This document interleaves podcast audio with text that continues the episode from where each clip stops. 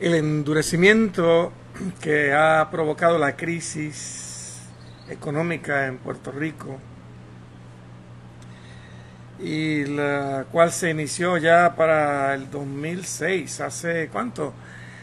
Hace unos 14 años que comenzó esta crisis económica, provocó muchos cambios y muchas situaciones a nivel social, impactando nuestra sociedad puertorriqueña. Eh, afectó empresarios, afectó consumidores, afectó familias y en particular, hablando de la familia, afectó mucho, pero mucho, el comportamiento de las parejas. Se ha hecho mucha investigación sobre las consecuencias que ha traído la economía en las relaciones de la pareja. Y realmente son hallazgos que llaman mucho la atención. Por ejemplo, la desigualdad económica eh, tan eh, por así decirlo, abierta en, Puerto Rico, eh, trae situaciones y conflictos a una pareja.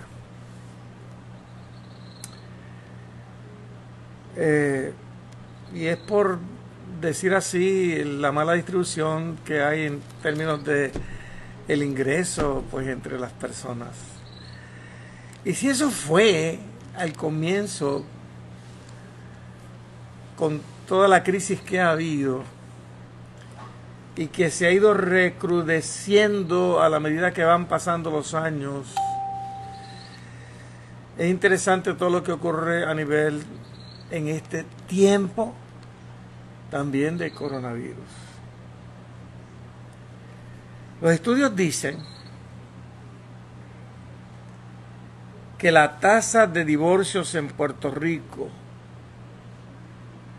antes de toda la crisis que comenzó en el 2006 era de 1% anual, menos del 1%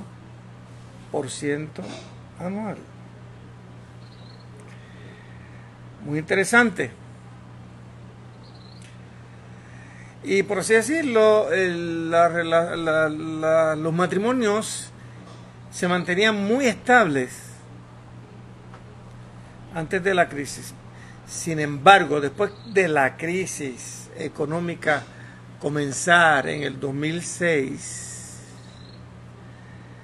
en particular ya 2007 en adelante, la tasa de divorcio se disparó de una manera horrible hasta más de 70% anual. Si tú lo pones tal vez en arroz y habichuela, para el 2006, uno de cada 10 matrimonios se divorciaba. Luego del 2007 comenzó a aumentar al punto de llegar a 7 de cada 10 matrimonios se divorciaban.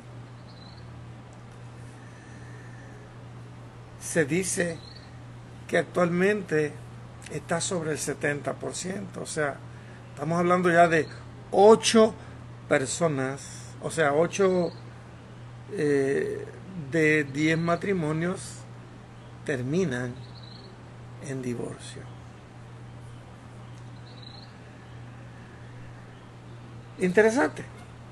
También los estudios dicen que, por ejemplo, para el 2001 hubo un total de unos 28.600 matrimonios aproximadamente Sin embargo, para el 2016 se redujeron a 16.000 aproximadamente. O sea, estamos hablando de ¿a ¿cuánto? 12.000 matrimonios menos. La gente dejó de casarse. O sea, se casaban menos. Esto ha ido aumentando hasta llegar al tiempo en el que estamos viviendo. Y lo que se dice en parte es que todo el estrés que ha creado o que, se empezó a vivir ya para el 2007 en esta crisis eh, económica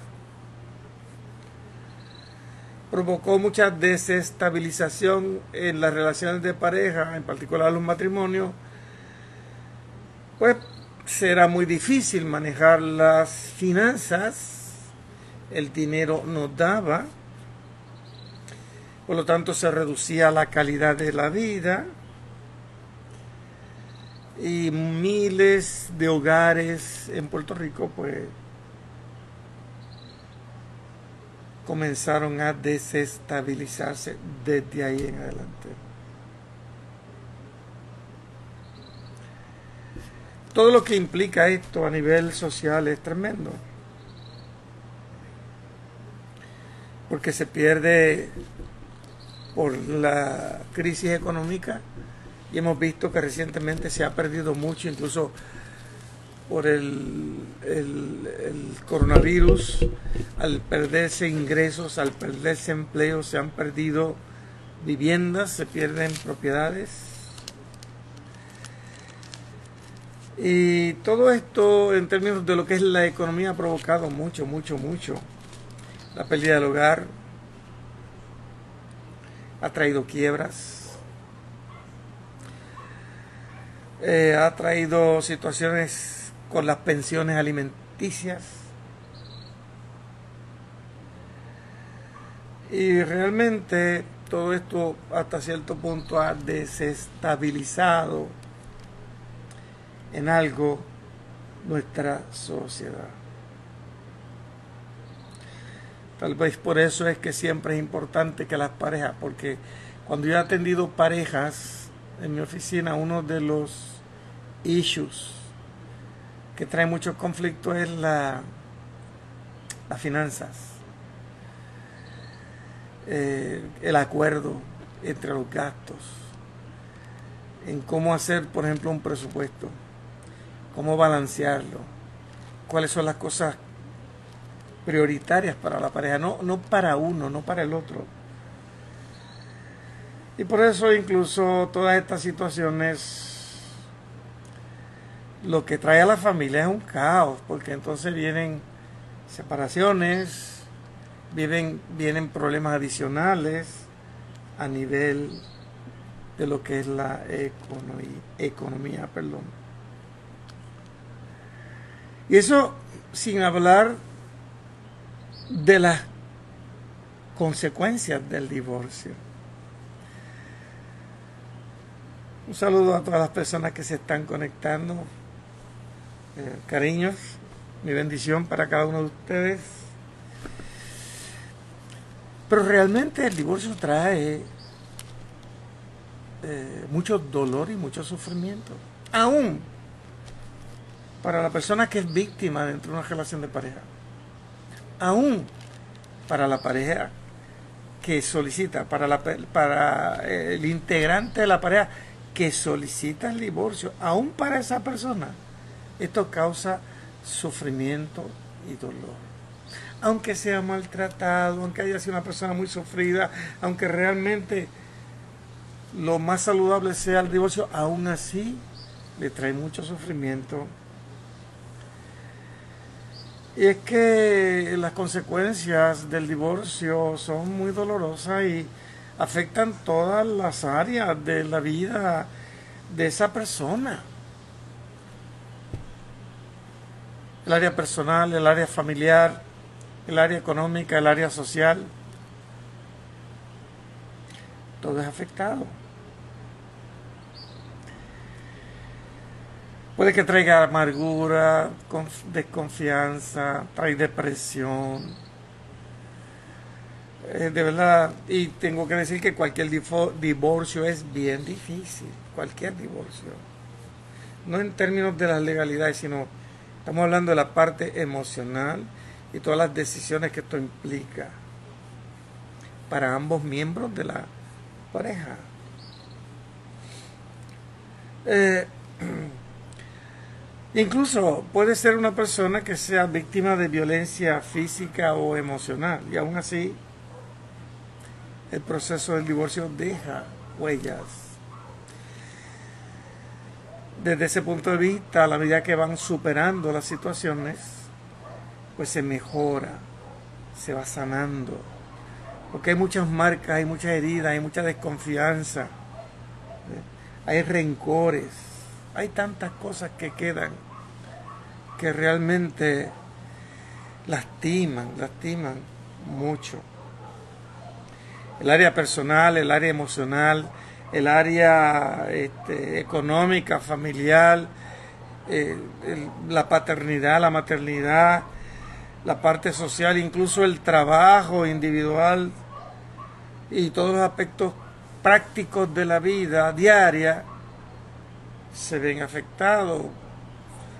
El, valor de uno mismo, la autoestima, porque como quiera uno siente que pierde y al perder vienen autoacusaciones, viene depresión, se siente la persona que ha fracasado, tiene miles de preguntas, empieza a a criticarse, a juzgarse, qué pudo haber hecho mejor, qué no debió haber hecho, qué pudo permitir, etcétera. Emocionalmente es un caos. Hay una identidad que se pierde porque es una identidad familiar, o sea, no es lo mismo sentirme padre, esposo y jefe de familia de un núcleo y cuando eso se rompe ya no soy eh, parte de esa familia y pierdo mi identidad familiar, se pierde.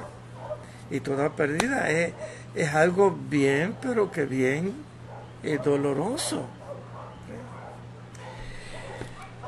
Y como quiera, cuando se pierde esa identidad que es parte de la imagen que uno tiene de uno mismo, pues entonces el amor propio eh, se, lacera. La forma de ver la vida, la forma de ver a las otras personas, la forma de ver el sexo opuesto, la forma de ver eh, el mundo, el entorno, todo cambia, cambia. Y como dije anteriormente, puede que haya enojo, puede que haya rencor, puede que haya angustia, eh, hasta que todo esto va resolviéndose y ese corazón se sane. la manera de pensar puede tornarse bien negativa, bien pesimista. Entonces eso hace que la persona se vea a sí misma de una manera negativa, que, que no espere nada bueno de nadie tal vez y que se cierre las puertas tal vez de poder ser feliz alguna vez, porque es la manera en que veía las cosas ahora cambia totalmente. Y la visión ahora es distorsionada por todas las emociones que hay en ese corazón. Así que hay muchos sentimientos intensos, hay muchos sentimientos encontrados. Y esas emociones pueden durar días, pueden durar semanas, pueden durar demasiado tiempo y también pueden durar muy poco tiempo. Todo depende de la actitud de la persona. Sin embargo, tenemos que decir que la decisión de divorciarse no es una decisión fácil, porque la decisión de divorcio es la pena de muerte a una relación. Divorcio quiere decir se acabó ya no hay más relación de pareja.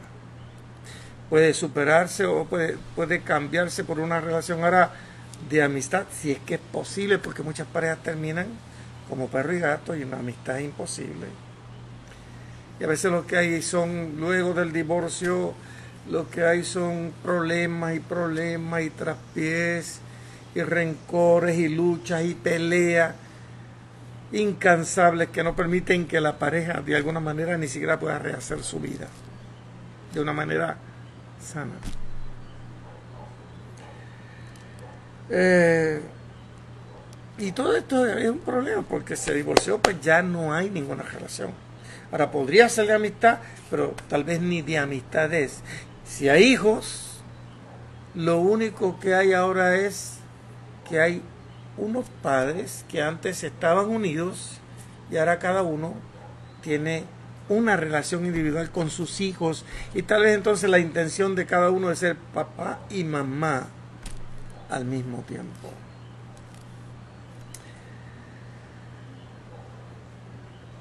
Así que todo esto es bien difícil. Es uno de los males, eh, digamos, sociales que traen mucho, mucho problema a nivel individual. A nivel de los hijos, ni se diga todos los problemas que trae. A nivel, por ejemplo, del trabajo, esa carga emocional no deja que la persona pueda ser productiva. Se reduce su capacidad. Las amistades, los familiares que quieren intervenir, que quieren de alguna manera, tal vez bien, bien intencionado, pero lo que, lo que hacen es muchas veces traer más carga emocional a la persona. Así que todo lo que puede provocar culpa, puede provocar deseos de venganza, puede que traiga alivio por fin salir de esta carga. Trae confusión, puede traer ambivalencia, mucho temor sobre lo que puede ocurrir en el futuro.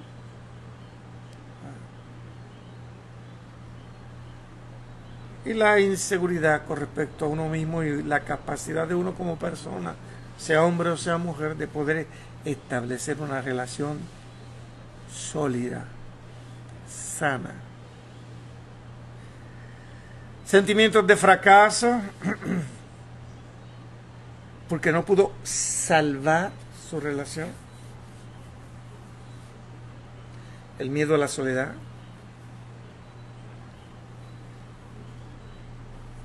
En fin, todo eso son sentimientos muy recurrentes, normales, eh, muy intensos y que la intensidad varía conforme a cada situación y conforme a, a cómo es la pareja o cómo era la pareja.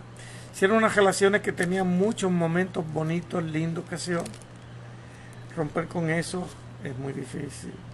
Y aún si hubiese sido uno, una, una relación de mucha crisis, de mucho conflicto, donde hubo mucha lucha eh, para tratar de, tal vez, de, de solucionarlo, aunque no fuera de la misma manera, eh, todo eso, aún así, se hace bien difícil romper. Así que eh, no sé si me está entendiendo, posiblemente usted ha pasado por un divorcio y, o por varios divorcios, o conoce a alguien, o ha estado a punto, y ha tenido la lucha esa y el sufrimiento. Esa no es nada. Y los pastores,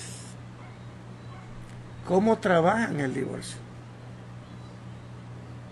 ¿Cómo resuelven las enseñanzas de la escritura?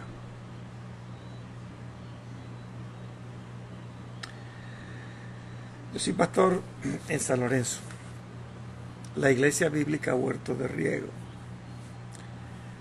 Llevo 39 años pastoreando. Y cuando yo comencé en San Lorenzo, eh, pues con esta mente de restauración, con este mensaje de, de gracia, de perdón, del amor de Jesucristo, pues fue un mensaje no muy entendido ni muy comprendido por muchos compañeros que eran muy dogmáticos.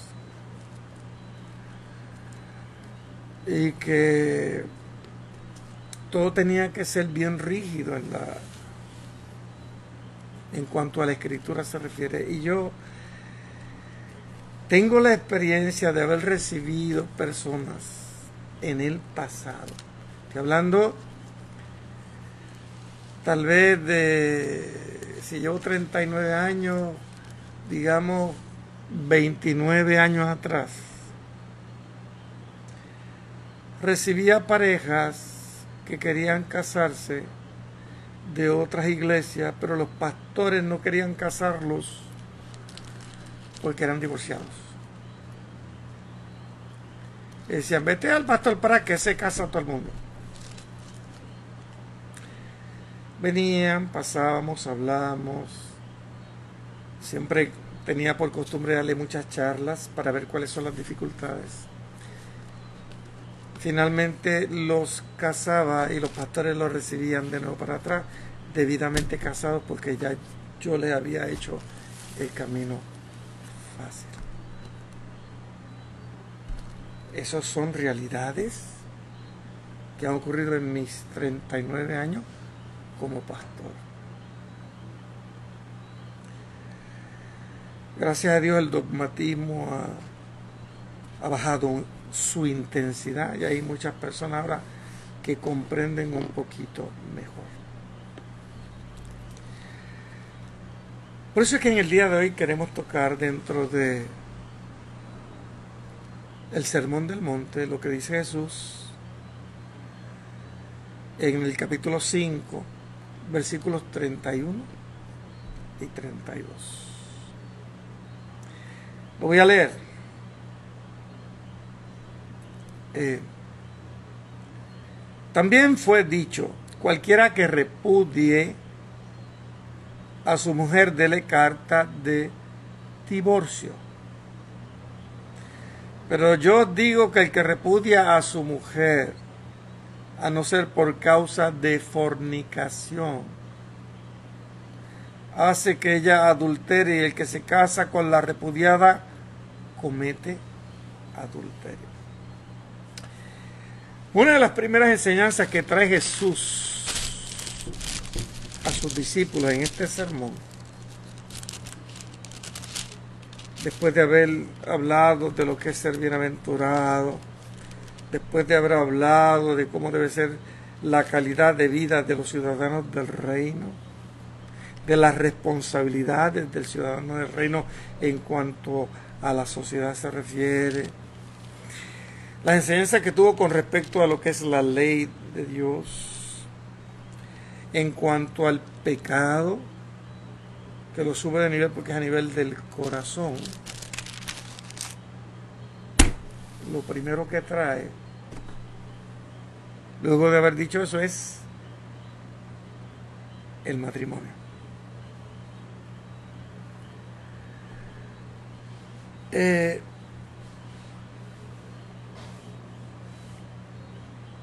Y sencillamente son dos versículos que para poder hablar un poquito más sobre el divorcio tenemos que hablar eh, de una de las enseñanzas más extensas que tiene también, que están en el capítulo 19 de Mateo, cuando los fariseos vienen para tratar de tentarle, preguntándole que por qué, o sea, si, si, cuál era la causa para que un hombre repudiara a una mujer.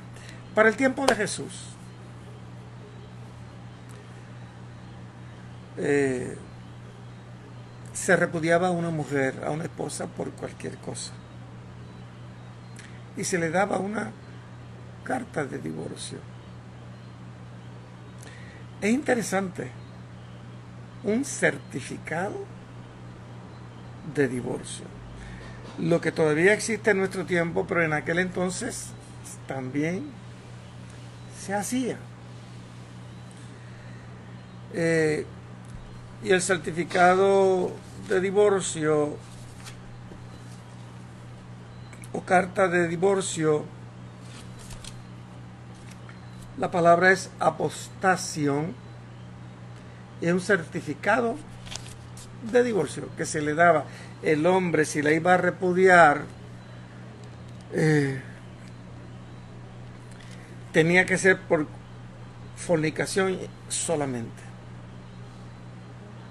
Eso, la palabra que trae aquí fornicación es la palabra porneas, que en clases anteriores la hemos dicho, implica alguna inmoralidad sexual, inmoralidad sexual. Eso quiere decir eh, que si cuando el hombre y la mujer se casaban en su eh,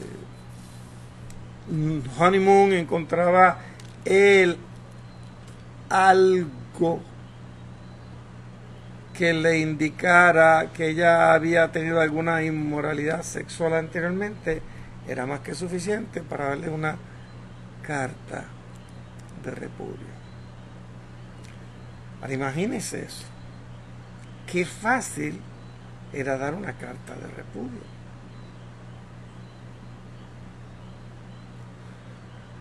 ¿Cómo podía ser sometida esa mujer para verificar todo lo que ese hombre decía.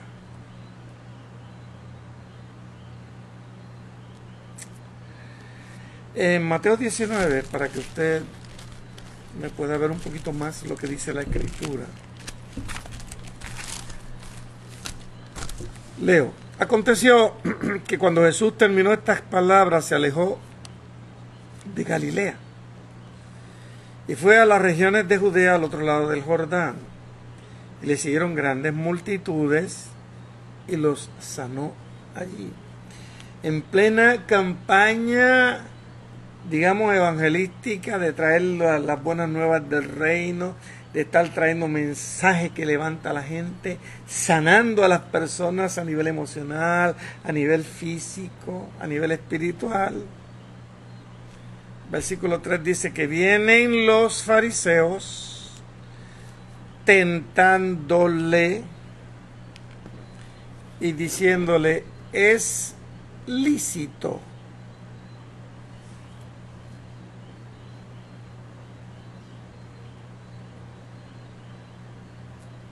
al hombre repudiar a su mujer por cualquier causa es lícito. Interesante, la pregunta es bien clara y bien específica. Es lícito al hombre repudiar a su mujer por cualquier causa. Y la realidad es que esto era lo que estaba ocurriendo y había mucha controversia con respecto al tema entre las diferentes escuelas rabínicas del momento. Querían poner a, Jesús en un, como quien dice, en, un, en un lugar incómodo para que tuviera que manifestarse, habiendo tantas escuelas, a ver cuál era la controversia que iba a ocurrir o la que iba a traer en medio de su campaña hermosa, donde todo el mundo estaba dándole gloria a Dios por lo que estaba recibiendo, lo estaban tratando de hacerlo caer para, para cambiar la opinión eh, eh, pública. La palabra, voy a ponérsela por aquí para que la pueda ver, esto de tentándole, es la palabra peirazonte,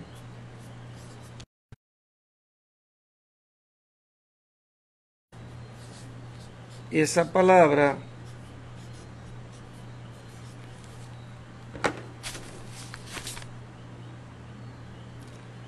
esa palabra peirazontes lo que implica es tenderle una trampa a una persona para ver si pueden provocar que se equivoque implica también para hacerlo caer en pecado. es ponerle un lazo, una prueba, para ver si puede caer. Jesús contesta de una manera también bien clara y precisa.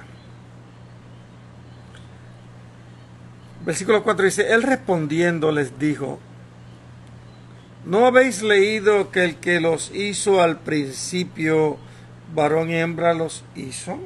Refiriéndose al libro del Génesis y refiriéndose a Adán y a Eva. Versículo 5. Y dijo, por esto el hombre dejará padre y madre y se unirá a su mujer y los dos serán una sola carne. Y habla de la unidad entre el hombre y la mujer para en esa relación matrimonial ahora se convierten en un solo ser, por así decirlo, que se llama hombre-mujer y vienen a ser copartícipes de una misma carne, de una misma naturaleza. Un complemento, uno complementa al otro. Por así decirlo, se convierten en un ser integral donde ambos son parte esencial de ese de esa nueva carne, de esa nueva naturaleza. Versículo 6 dice, así que dos son ya más dos, sino una sola carne. Las implicaciones del matrimonio son mucho más serias de lo que las personas piensan. son tantos los que a veces se, causan, se casan por diferentes causas. Por eso es que a mí me gusta sentar a la persona y preguntarle. Y cuando yo no veo una causa real para matrimonio, les digo yo no los puedo casar. Sin pena. Lo digo, punto. La única razón para casar a una pareja es porque se aman. No hay otras causas. Algunos se casan por salir de la casa, otros se casan para adquirir derechos yo he recibido parejas así, ¿ok? He dicho que no. Incluso, de acá entre nos, y decirlo con mucho cuidado y con mucha candidez. Me han pedido que case jóvenes porque la chica salió en cinta. Yo digo, eso no es una causa. Los errores no son causa para casar a nadie.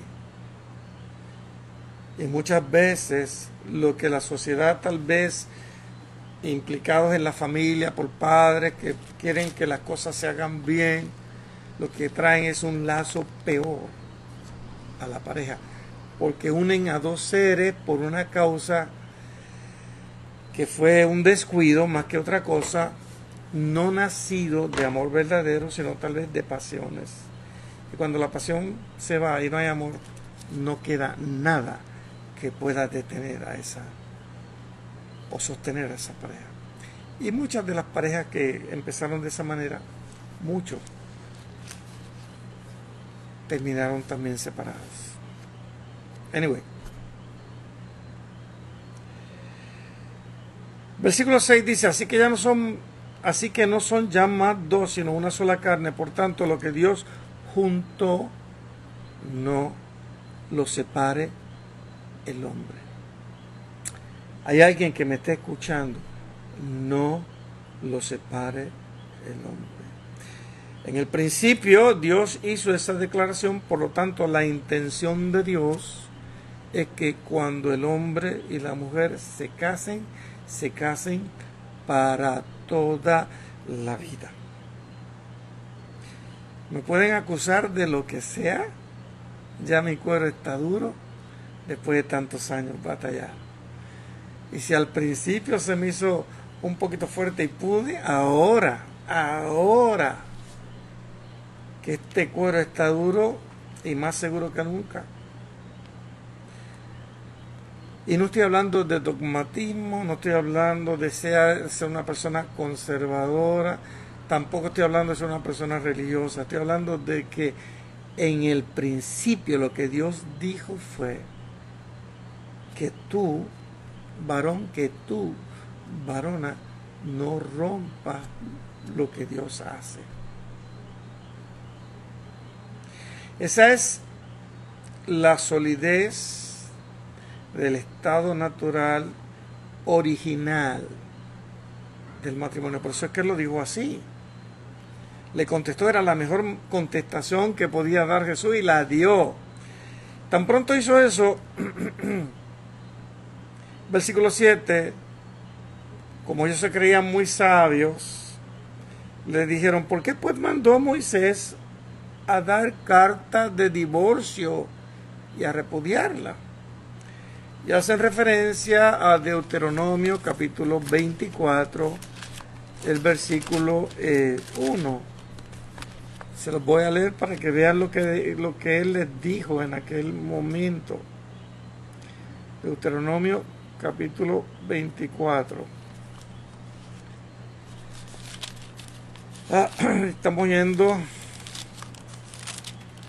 al Pentateuco, al último libro de los cinco libros de Moisés.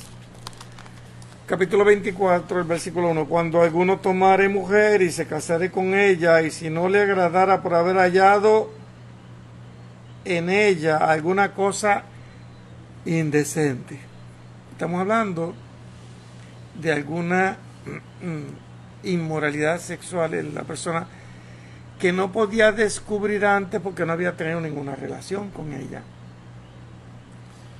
Y para no ser muy explícito, porque sé que, que hay oídos que todavía no me pueden entender, pero los maduros me entienden muy bien. Pues dijo, pues si no le agradare por haber hallado en ella cosa alguna o alguna cosa indecente, le escribirá cartas de divorcio y se la entregará en su mano y la despedirá de su casa. Eso se llama una concesión que dio Moisés.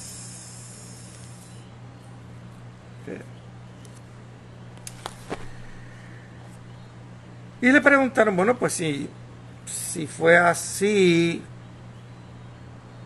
¿por qué mandó Moisés a dar carta de divorcio y repudiarla? Y él les contesta, por la dureza de vuestro corazón, Moisés os permitió repudiar a vuestras mujeres, mas al principio no fue así. Y insiste.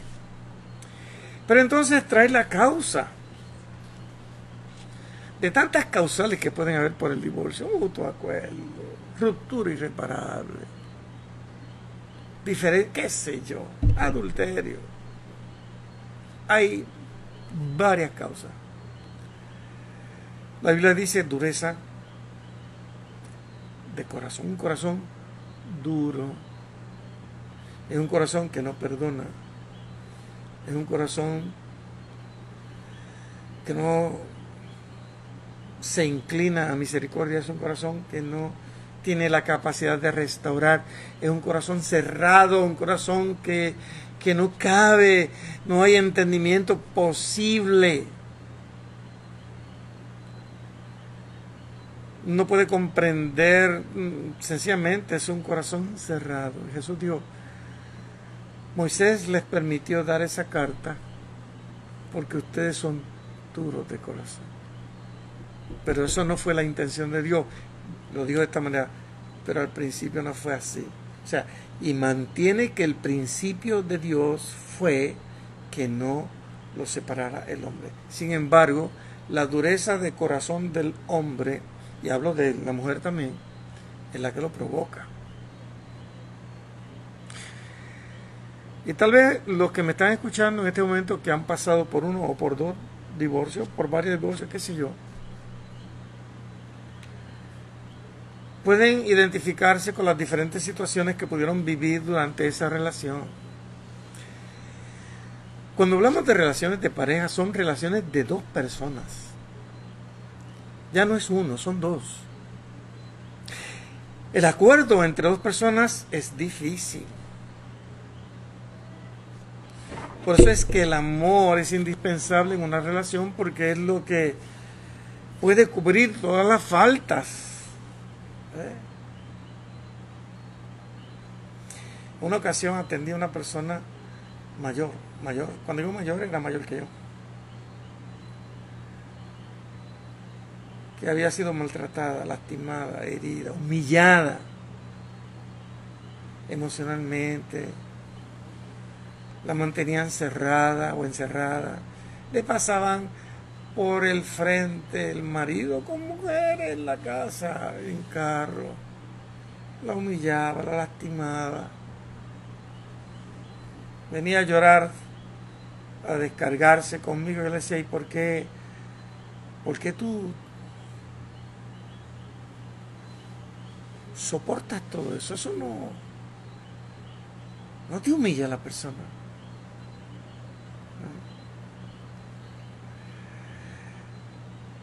La mujer por poco se muere, incluso de tanta presión, hasta cosas le pasaron a nivel emocional pero tenía terror de divorciarse y aceptó vivir de esa manera.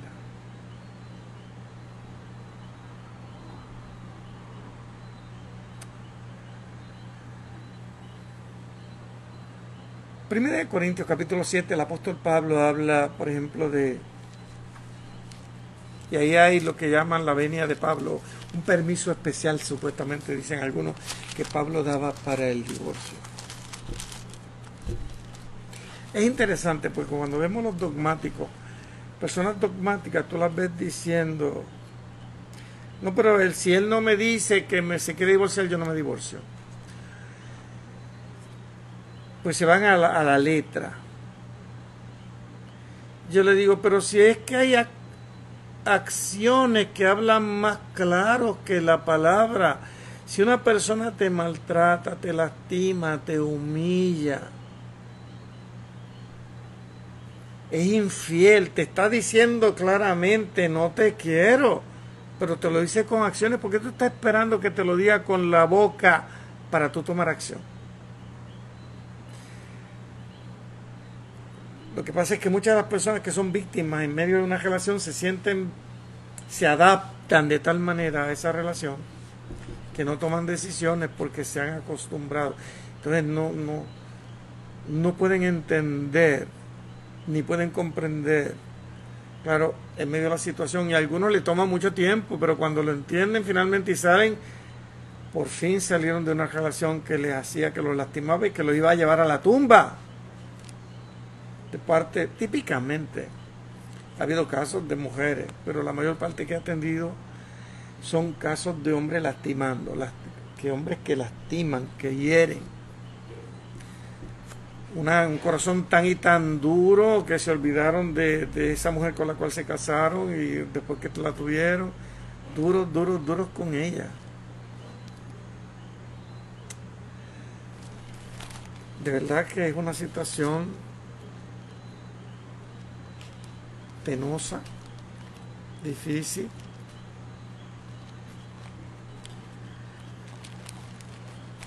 Y todo por la dureza del corazón humano. En 1 Corintios capítulo 7, Pablo dice, bueno, le sería al hombre no tocar mujer, pero por causa de las fornicaciones, cada uno cual tenga su propia mujer y cada mujer tenga su propio marido, etcétera, etcétera, etcétera.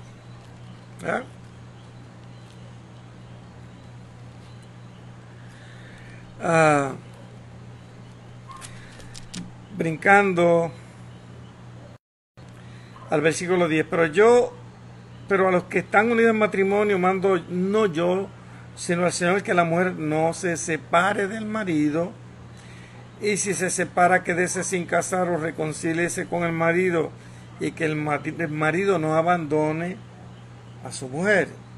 Y ahí Pablo está tratando de lidiar con los conflictos primeramente para que pues se pueda resolver la situación. Ok. Y los demás, yo digo al Señor, si algún hermano tiene mujer que no sea creyente, ella consciente en vivir con él, no lo abandone. Y si una mujer tiene marido que no sea creyente y él consciente en vivir con ella, no lo abandone, porque el marido es incrédulo, es santificado en la mujer y la mujer incrédula crédula es santificada en el marido. Pues de otra manera vuestros hijos serían inmundos, mientras que ahora son santos. Pero si el incrédulo se separa, sepárese, pues no está el hermano o la hermana sujeto a servidumbre en semejante caso, sino que a paz. Nos llamó Dios y habla de sepárese. Si el incrédulo se quiere separar, sepárese. Y esto está más que interesante porque es una declaración que implica que ese matrimonio ha quedado completamente nulo, ya murió. Es como si nunca se hubiera eh, casado.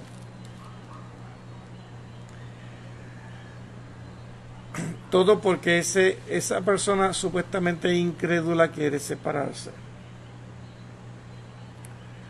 Y volvemos a lo mismo, muchos dogmáticos. No, pero es que no me dice que, se quiere separar. No, pero ya no, ella no dice que se quiere separar. Y el problema es que hay muchas parejas que viven una vida ya viciada, donde ella lo sigue lastimando, humillando. Hay mujeres así, o viceversa y la persona se encuentra encerrada y tal vez temerosa y por muchas cosas que está viviendo no se atreve a tomar la decisión. Eh, yo he tenido parejas que yo he tenido que preguntarle, pero él es un hombre de fe, él es un creyente. Bueno, él dice que sí es creyente, y eso lo hace creyente. Se comporta de esa manera. Es un hombre que demuestra con una actitud cristiana de la A a la Z, que es un hombre de Dios verticalmente. Y si lo es, ¿por qué te trata de esa manera? Ah, ella es muy cristiana, va a la iglesia, canta, oh, tremendo. Es una adoradora. Y en todas las áreas de su vida es así de cristiana. No. Y hay otras áreas que hace una serie de cosas que digo, oye, pero no es muy cristiana. ¿Y tú crees que ella es creyente entonces? Pienso que la cristiandad de muchos deja mucho eh, deja mucho que decir, ¿no? Eh, es interesante lo que enseña la escritura con respecto a estas cosas. Y lo que dice básicamente, bueno, pues sepárese. La palabra eh, que, que griega eh, es interesante porque es. Déjeme escribírsela para luego que se ría conmigo aquí un ratito porque yo la digo y recuerdo a los chorizos.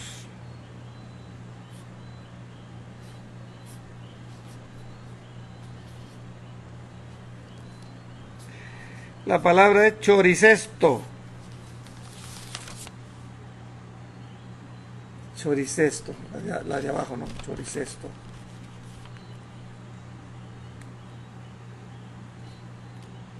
Choricesto quiere decir se parece. Es como si nunca, punto se rompió, como si nunca hubiera existido. Rompa eso. No vale la pena. Eso lo han llamado la, el permiso especial del apóstol Pablo. Jesús dijo, divorcio por inmoralidad sexual. ¿Qué pasa?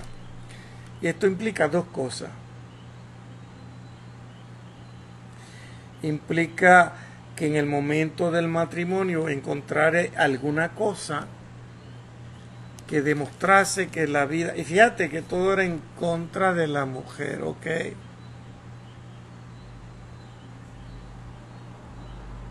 Interesante, ¿verdad que sí? O sea que si la mujer se casaba y encontraba que el nene no era muy virgencito que digamos, no podía hacer nada. Viceversa no era lo mismo. Lo segundo era por alguna infidelidad. O sea, como adulterio. Entonces el adulterio era causa para dar carta de divorcio. Era como se rompió el matrimonio, punto. Con respecto a la mujer, al hombre no lo tocaban. Y la dureza de corazón esperamos, pero aquí está implícito que el que está siempre duro de corazón es el varón. Aquella mujer que fue sorprendida en el adulterio, en pleno acto de adulterio, se la traen a Jesús al templo para, para matarla y le dicen, bueno, Moisés mandó que las matara, Moisés dice, bueno, pues entonces el que esté primero eh, sin pecado lance la primera piedra y todos se tuvieron que ir. Pero trajeron a la mujer y ¿dónde estaba el varón? No lo trajeron. Siempre era el prejuicio contra la mujer, era una sociedad muy machista. Y Jesús está trabajando con hombres duros de corazón. Y una de las cosas que provocaba esta carta de divorcio que Moisés mandó a dar era para proteger un poco a la mujer. Dice, por la dureza de corazón, Moisés mandó dar la carta de repudio. La carta de repudio o ese certificado de divorcio le daba una garantía a la mujer de que el hombre no se podía quedar, porque cuando se casaban, ella traía una dote, él pretendía votarla y quedarse con los chavos, él, por así decirlo, se tenía que dejar que ella se fuera con la dote. Era alguna manera de amarrar al hombre para, por su dureza de corazón. Entonces no podía. Si la repudiaba, le daba la carta, le devolvía la dote. Segundo, esa dote, ese, perdón, ese certificado de divorcio era un documento legal para esa mujer poder casarse de nuevo. Son las cosas de las cuales no se habla mucho en las iglesias. Pero esa era la realidad, era para que tuviera la oportunidad de casarse de nuevo. Y entonces el hombre que había sido su marido, entonces no podía hacer ninguna reclamación ni acusarla de, de adulterio porque él mismo le había dado la carta. Así que si usted analiza un poquito esto y se da cuenta que Moisés le permitió a aquella sociedad el divorcio, por esa dureza del corazón, cuando le daba la carta repudiándola por alguna inmoralidad sexual, la mujer se iba con su carta, establecía su matrimonio con otra persona y otro hombre no le importaba lo que a ese le importó. En el pasaje de Deuteronomio capítulo 24, si luego la mujer caía en otra inmoralidad sexual, entonces estamos hablando ahora de infidelidad, entonces podía ser repudiada de nuevo. Pero todo era con respecto a la mujer. Volviendo entonces a los pasajes, todo esto es para... Ah, bueno. Eh, estábamos hablando de 1 Corintios capítulo 7 aquí.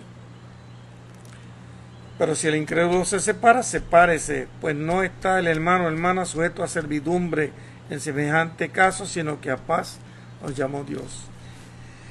Y aquí no estamos hablando de adulterio, aquí no estamos hablando de fornicación, aquí no estamos hablando de inmoralidad sexual. Aquí estamos hablando que una de las parejas decidió no eh, seguir, no continuar. Dentro del mundo eh, cristiano, el apóstol Pablo es uno de los que enseña que no, el hombre es, cuando se case con una mujer deben ser no yugos desiguales, hablando de su fe, de su estructura de fe, que sea una estructura de fe similar para que puedan tener un, un sentimiento común, una fe común, una presencia común, un interés común delante de Dios. Si como hombre y como mujer van a tener muchas diferencias porque son dos cabezas completamente diferentes, imagínense si tuvieran estructuras de fe también diferentes. Eso trae polémica a matrimonios que, que tal vez no eran nada y de repente uno se convirtió en el Evangelio, es cristiano, el otro no, trae mucha polémica y rápido empiezan las dificultades y las acusaciones. O si ambos practicaban alguna religión y uno de los dos ahora se convirtió al Evangelio, le trae otro conflicto. Y hay muchas parejas en medio de situaciones como esa que yo he podido atender. Por ejemplo, uno es católico y el otro es evangélico. Y esto trae estructuras diferentes. O uno era evangélico y el otro ahora es testigo de Jehová. O uno era cristiano y ahora uno es agnóstico. ¿Qué sé yo? Situaciones que vienen a la vida de las parejas. Y como si fuera poco, en medio de tanto conflicto de cómo resolver las cosas, de dónde deben estudiar los hijos, dónde es que debe ir, de qué color tiene que ser la casa, cuál es la casa, dónde que voy a trabajar, cómo me voy a vestir, qué ropa de y que hay mucho conflicto entre las parejas. Imagínense si a eso le añadimos la tensión que puede traer la estructura de fe de cada individuo. Pablo dice, si el incrédulo se quiere divorciar.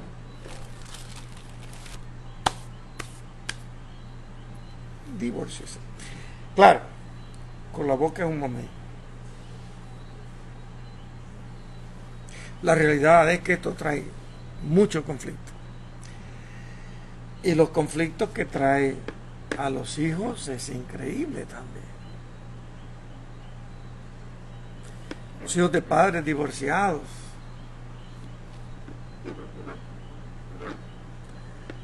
aunque yo he tenido parejas en mi oficina que yo mismo le he recomendado sin que me quede nada por dentro, ustedes deberían divorciarse porque están haciendo a sus hijos víctimas, lea echando sus insultos, tienen un concepto equivocado de lo que es el matrimonio, lo que hay es guerra, humillaciones continuamente en su casa. Eso no está bien. De verdad que es una situación muy, muy difícil para los hijos. Y los hijos eh, que han vivido eh, los divorcios en guerra de sus padres eh, son bien fuertes.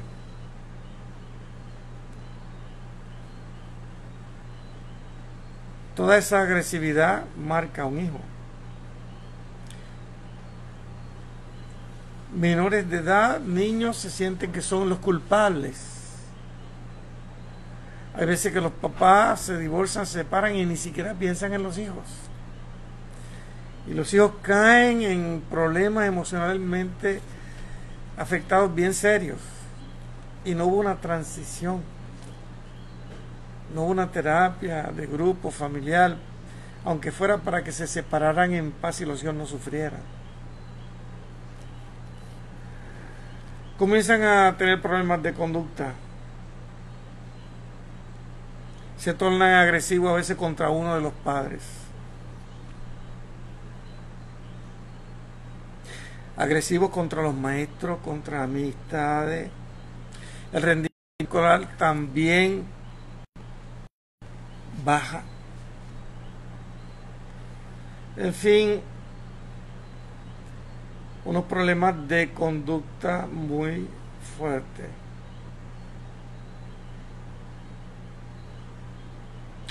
Por eso que estas situaciones requieren mucho apoyo, mucha ayuda.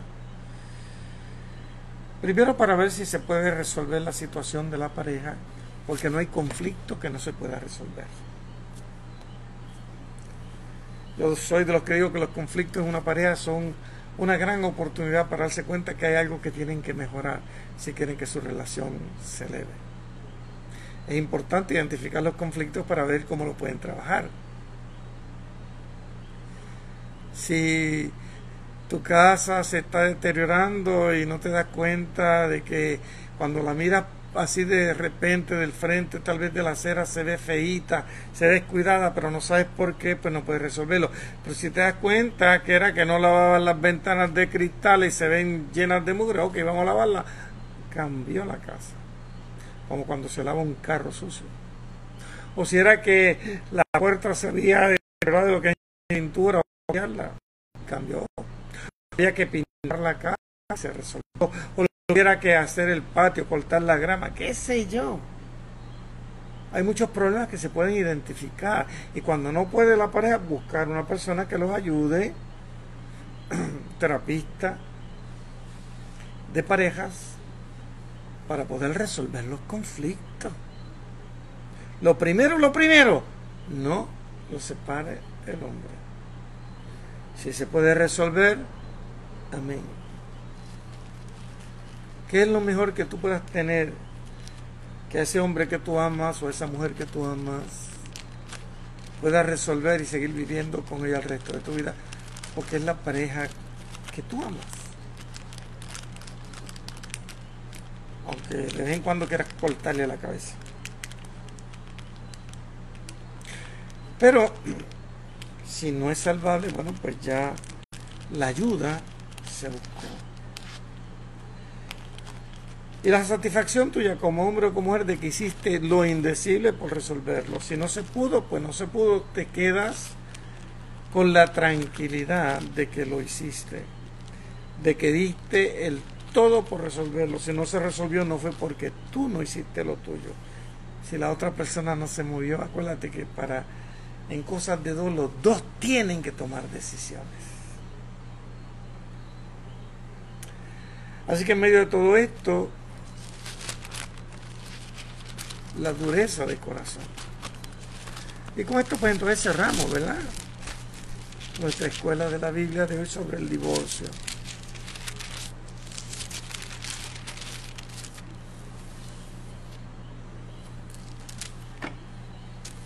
En el principio lo que Dios quiso fue una pareja para toda la vida. No se pudo, no se pudo.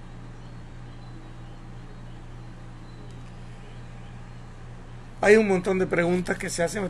Esto es una tierra de nadie, por así decirlo. Es uno de los conflictos más fuertes que yo como pastor tengo que decir por todos todas las complicaciones, tantas preguntas, amigos pastores que me la hacen. Tu casa divorciado. Oye, me divorcié de pastor, yo era pastor, me casé de nuevo, puedo seguir siendo pastor ¿Puede un pastor divorciado ser pastor? O sea, ¿puede un hombre que se divorcia ser pastor por otro lado? La contestación es sí. Todo depende de la situación que vivió esa persona. Y cada cosa hay que evaluarla. Y digo esto porque las intenciones del corazón son importantes a la hora del llamado o del ministerio. Hay gente que acusa,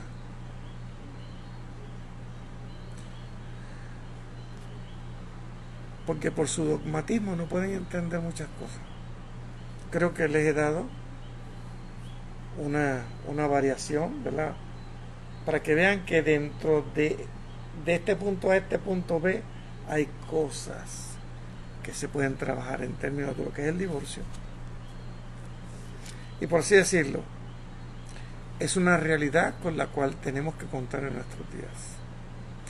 Las iglesias se llenan de, parejas que hoy día conviven. Y es como si fuera un matrimonio. Y yo los puedo atender como si fueran un matrimonio. Y los trato de la misma manera, aunque su estado de derecho a nivel legal no sea el mismo.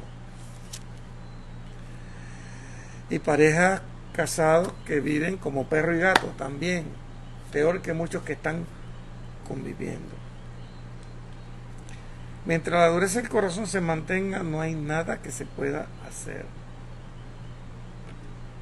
tenemos que cambiar ese corazón de piedra por un corazón de carne, por un corazón blando y escuchar la voz de Dios. Si tú estás en medio de una situación muy difícil y te estás enfrentando a un divorcio y ya no hay remedio, recuerda que lo mejor es hacerlo de la manera más amistosa, especialmente si hay niños, porque son los que van a pagar.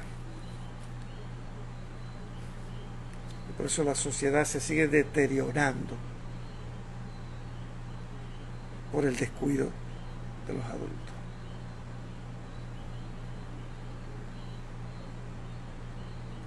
Al principio no fue así. Por esta causa, dejar al hombre, a su padre, a su madre, rompen el núcleo familiar por amor, se une a su pareja y forman un núcleo nuevo, separado.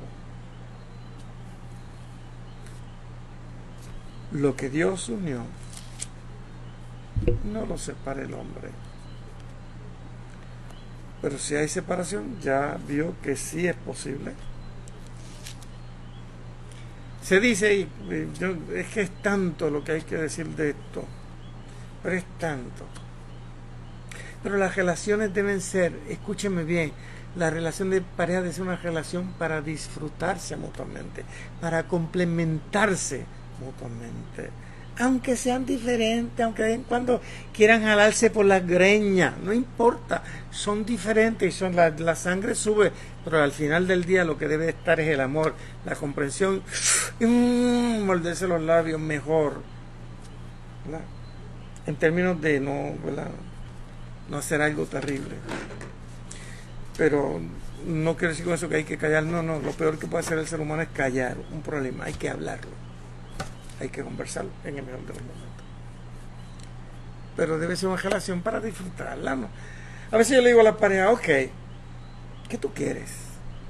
¿Tú quieres mantenerte así el resto de tu vida, como estás viviendo? ¿Eso es tu futuro? No. ¿Qué vas a hacer? Tienes dos opciones. Lo rompe o lo arregla. ¿Qué quieres hacer? No sé. Pues si tú no sabes, no me preguntes a mí. Ahora, yo sí te puedo decir, si son muchos los momentos gratos que tienes con esa persona, si tú crees que esa persona vale la pena, lúchalo. Si no vale la pena, go, vete lejos, guaraguao. claro, yo soy el tercero, yo no. El que está metido en eso es el que tiene el problema serio. En fin, la Biblia dice no es bueno que el hombre esté solo y necesita ayuda y la mujer también. Y en medio de tanta dureza de corazón, a veces la persona puede seguir cambiando y cambiando de pareja, buscando algo que ni encuentra, porque la propia inseguridad de no poder hacer feliz a una persona, de verdad que se le hace difícil. Tienes una persona.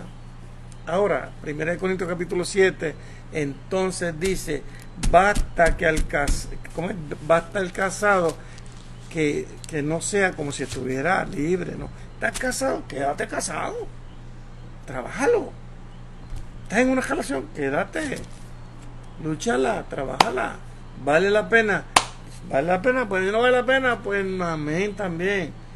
Tú eres una persona que Dios te ha dado mucha valor, Dios te da dignidad a ti.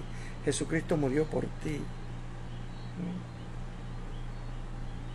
Date valor, llénate de amor, ámate, ama, trabaja. Y si no te aman y no te quieren, ¿por qué va a hacer? Amado, ahora sí, no puedo seguir. Esto pica y se extiende para mucho, pero cualquier pregunta por Messenger, por favor. Envíala por Messenger para que no la haga abierta en Facebook. Y con mucho gusto le voy a contestar. Quiero hacer una oración. Por cada uno de ustedes para que Dios los bendiga, para que Dios bendiga su relación, para que encuentre la relación correcta, para que pueda tomar decisiones que, que alivien su vida, su existencia y que lo hagan elevarse, ser una persona feliz, eh, temerosa bajo la cubierta hermosa de la gracia de Jesucristo, de nuestro Señor y de nuestro Dios. Oramos. Padre, yo te bendigo, te doy gloria y te suplico por cada persona que está escuchando en este momento, que se ha unido por las situaciones críticas que vive muchas veces en su relación de pareja, porque no es fácil, son seres diferentes, pero que pueda haber tolerancia, que pueda haber comprensión y que pueda haber especialmente un diálogo que ayude a identificar el conflicto y que por amor lo puedan resolver para bendición de sus vidas, para bendición de sus hijos. Que piense de sí con cordura, que piense de sí bien, que tenga un pensamiento positivo, que no se acuse, que no se lastime, sino que vea toda la capacidad de poder tomar las decisiones correctas con tu ayuda. Bendice, le bendice su casa, bendice su hogar, bendice a sus hijos. En el nombre de Jesucristo te lo pido. Y el pueblo de Dios dice, amén. Mi amado, te habló Tony Prats, pastor Juan Antonio Prats, de la Iglesia Bíblica Huerto de Riego de San Lorenzo, la iglesia de amor, de gracia, de restauración, de poder de Dios, de adoración viva, de manifestación del Espíritu Santo donde el poder sobrenatural de Dios se manifiesta, restaurando corazones, sanando vidas a nivel emocional, a nivel físico y a nivel espiritual especialmente. Será hasta la próxima escuela de la Biblia. Sean todos bendecidos. Amén.